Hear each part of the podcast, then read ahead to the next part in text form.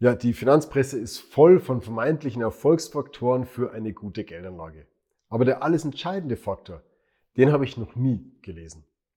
Der alles entscheidende Faktor ist, dass du dir Gedanken machst, was du mit deinen Geldanlagen überhaupt erreichen möchtest. Was also dein Anlageziel ist. So, wie definierst du nun am besten ein Anlageziel? Machen wir mal ein Negativbeispiel. Fangen wir mit dem Negativbeispiel an. Dein Anlageziel wäre die finanzielle Unabhängigkeit im Ruhestand. Ja, das ist kein Ziel. Ein Ziel muss messbar sein. Sprich, du brauchst einen messbaren Anlagehorizont. Du musst wissen, wie lang kann denn dein Geld überhaupt arbeiten, um die richtige Geldanlage bestimmen zu können. Zweitens musst du wissen, wie viel Geld benötigst du denn überhaupt, um dein Anlageziel auch definieren zu können in Euros.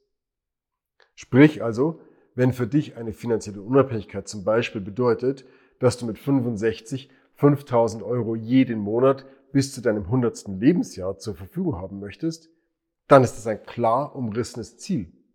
Wenn du dann beispielsweise heute 40 Jahre alt bist, dann hast du noch 25 Jahre Anlagehorizont. Du weißt also ganz genau, das Geld, was du heute investierst, kann noch 25 Jahre lang liegen und kann in dieser Zeit auch gewisse Schwankungen durchmachen die du in aller Ruhe durchstehen kannst, weil du ganz genau weißt, morgen brauchst du dein Geld nicht. Es hat noch 25 Jahre Zeit. So, das heißt, du kannst die Art und Weise der Geldanlage bestimmen, weil du weißt, wie lang das Geld liegen kann.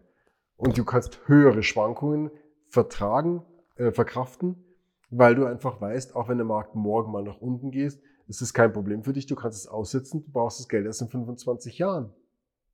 Oder eigentlich auch nicht erst in 25 Jahren, sondern eben in den 35 Jahren vom 65. bis zu deinem 100. Lebensjahr. Dann nimmst du nicht alles Geld auf einmal mit 65 raus, sondern scheibchenweise von 65 bis 100. Und das ist eine bestimmte Voraussetzung für eine passende Kapitalanlage. Wenn du dagegen zum Beispiel ein, das Eigenkapital für dein Eigenheim in zwei Jahren ansparen möchtest, dann brauchst du eine völlig andere Kapitalanlage weil du einfach keine Zeit hast, bestimmte Marktschwankungen auszusitzen. Du musst für extrem sicher investieren. So, wenn du aber sicher investierst und keine Schwankungen hast, kannst du auch mit kaum Renditen rechnen. Das haben wir in den vorherigen Folgen schon mal besprochen. Die entsprechende Rendite oder die, die erzielbare Rendite ist abhängig von dem Risiko, was du bereit bist einzugehen. Sprich also, Du brauchst ein klares Anlageziel, das du klar definieren musst, um überhaupt mal die Art und Weise der passenden Geldanlage zu definieren. Und erst wenn du dann weißt, welche Art der Geldanlage für dich passt, dann kannst du hergehen und das richtige Produkt dieser Anlagegattung dir heraussuchen.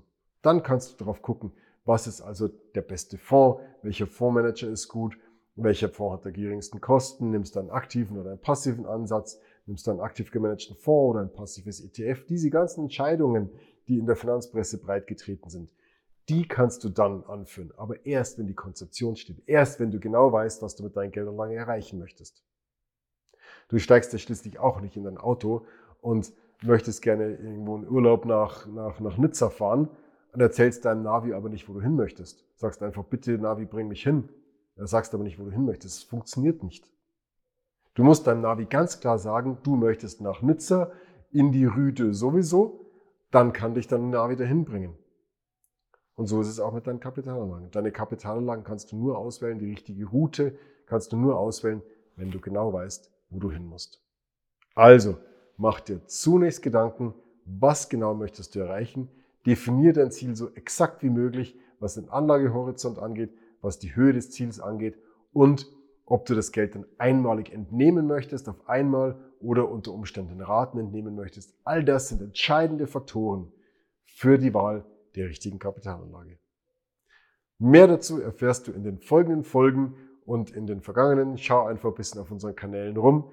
Ich freue mich, wenn du da Interesse findest. Bis dahin, alles Gute, ciao, ciao.